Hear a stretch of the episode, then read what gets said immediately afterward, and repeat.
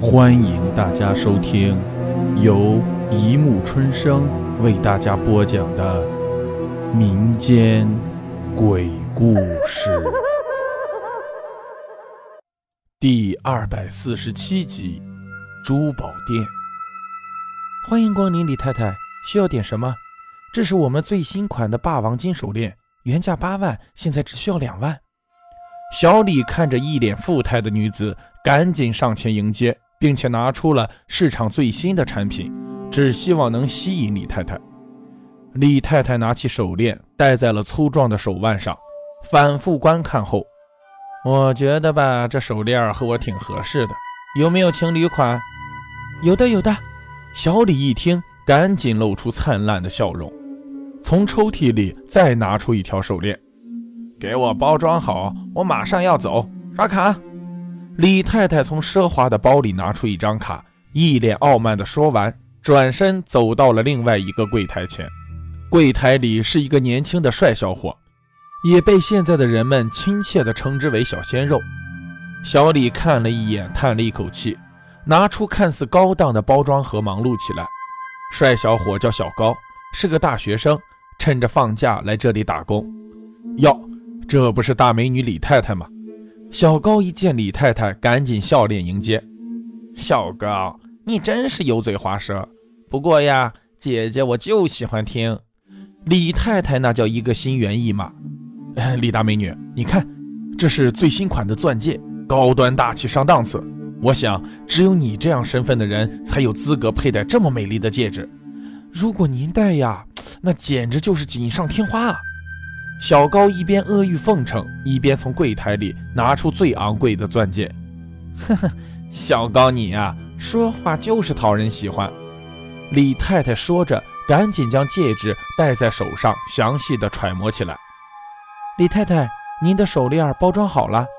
小李忽然出现在李太太身后，吓得李太太一哆嗦。你是鬼呀？走路都没声音的，吓到我了，你知道吗？什么人啊，真是！李太太立刻恼羞成怒，破口大骂：“哦，对不起，对不起！”小李立即鞠躬道歉。可是李太太却依然不依不饶起来：“吵什么？”珠宝店大门打开，一个中年男人走了进来。此人正是珠宝店老板。老板看清了人之后，立马眉开眼笑地说：“哟，这不是李夫人吗？您怎么来之前也不通知一声？你看看。”几天不见，李太太又变漂亮了。小李还不去干活，杵在这里干什么？小李红着眼睛走到柜台里，久久不能平静，心里早已经将那肥胖的女人骂了一遍，但是很无奈，谁叫人家有钱呢？夜晚，小李将柜台上锁，因为小高说有事情，早早离开了店，所以小李不得不帮小高锁柜台。老板坐在大门口抽着烟。一眼乐滋滋地笑着，当然，小李可不知道这些有钱人的心里到底想些什么。小李锁好柜台，拿着钥匙走到了老板面前，递了过去，并且说道：“老板，我我不想做了。”老板一听，拉过一条凳子，笑了笑：“嗨，小李啊，来来来，你坐下。小李啊，今天的事错在你，毕竟是你吓到了李太太。”但李太太也有错。如果你是因为这点委屈就要辞职的话，我不会阻拦你；如果你是嫉妒小高辞职的话，那么我觉得我压根儿没有必要留你。老板笑盈盈地说：“我嫉妒他？别开玩笑了。”小李不屑地笑了一下：“那不就对了？你既然不嫉妒小高，而今天的错误是由你而起，你为什么要辞职？嫌弃我工资给低了？”俗话说得好，说话要承认，挨打要站稳。老板继续笑着说：“老板点了一支香烟，指了指前面夜宵摊上正在争吵的几个人。这世界上只有两种人会得到尊重：有权利的人，有钱的人。你就看对面巡逻的，他冲摊贩大吼大叫，摊贩还得赔笑脸，不是？甚至还得笑脸给别人道歉。但是你觉得他们的笑脸好看吗？不好看。”小李诺诺地回答：“你觉得说这摊贩受了委屈，但是如果我告诉你，摊贩使用的都是地沟油、腐烂的死猪肉，你觉得这巡逻的大吼大叫错了吗？老板继续问道：“这……”小李一时间回答不上来了。有些东西啊，你们年轻人就是看得太重。我就觉得你比小高好很多，是个客人你都笑脸接待。小高呢，只知道巴结那些富婆，从来看不起那些穷人，因为在他的眼睛里，穷人来购物，大多数看看不买。但事实也的确如此。小高舍弃了尊重人的眼光，但赢得的是他的销售的高业绩，但同时也失去了他自己的良知。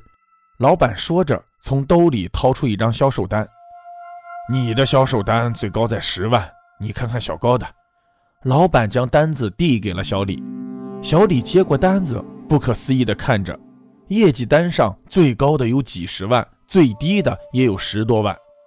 你呀，学会怎么夸人吧。懂礼貌往往是不够的，但是我还是希望你能保持你现在的样子。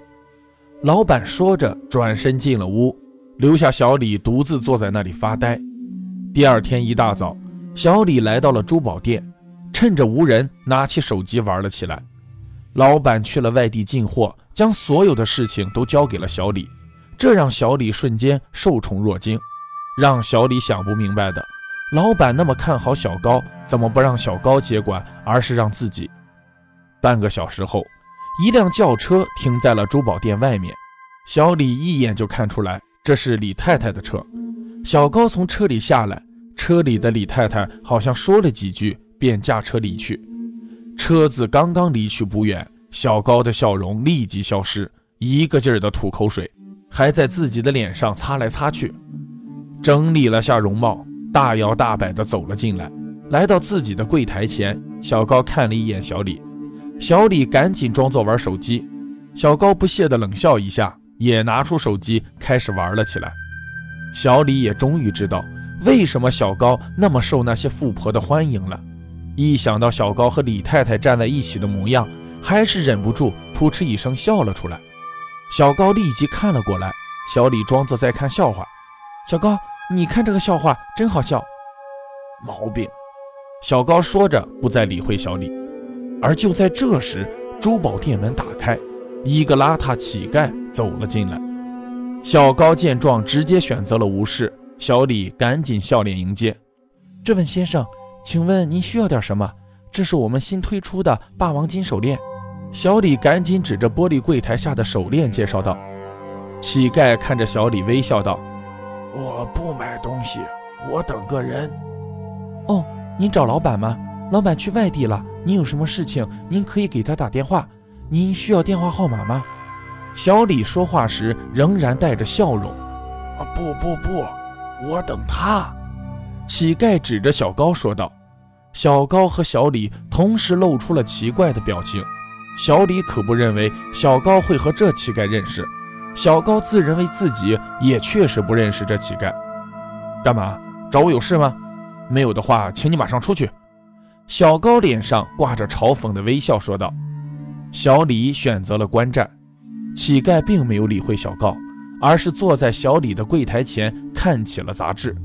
小高见状，立即打开柜台，从柜台里走了出来，一把抢过杂志，对着乞丐吼道：“滚出去！”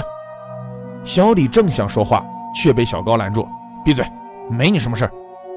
乞丐无奈地笑笑，转身出了门，从地上捡起一根甘蔗，蹲在门外啃了起来。什么人啊，脑子肯定有问题。小高冷眼看了小李一眼，转身回到了柜台。忽然，一辆面包车停在了珠宝店外面，几个头戴面罩的劫匪冲进了店里，来到小李的柜台前。小李还没反应过来，对着小李就是一枪。几个劫匪敲碎小李的柜台，抓了一把黄金塞到了包里。老大，那边还有珠宝。其中一个人看见小高的柜台，小高蹲在柜台下瑟瑟发抖。几个劫匪立即将柜台砸碎，把一把把珠宝塞到了包里，随后立即跑了出来，开着面包车疾驰而逃。小高立即掏出手机报案。忽然，面包车再次返回。几个劫匪看小高打电话，二话不说就是几枪，小高整个头部被轰出了几个大洞。几个劫匪冲进店，抢走了监控主机，扬长而去。小高站在自己的尸体旁，正在发呆。忽然几根铁链飞来，钻到自己的身体里。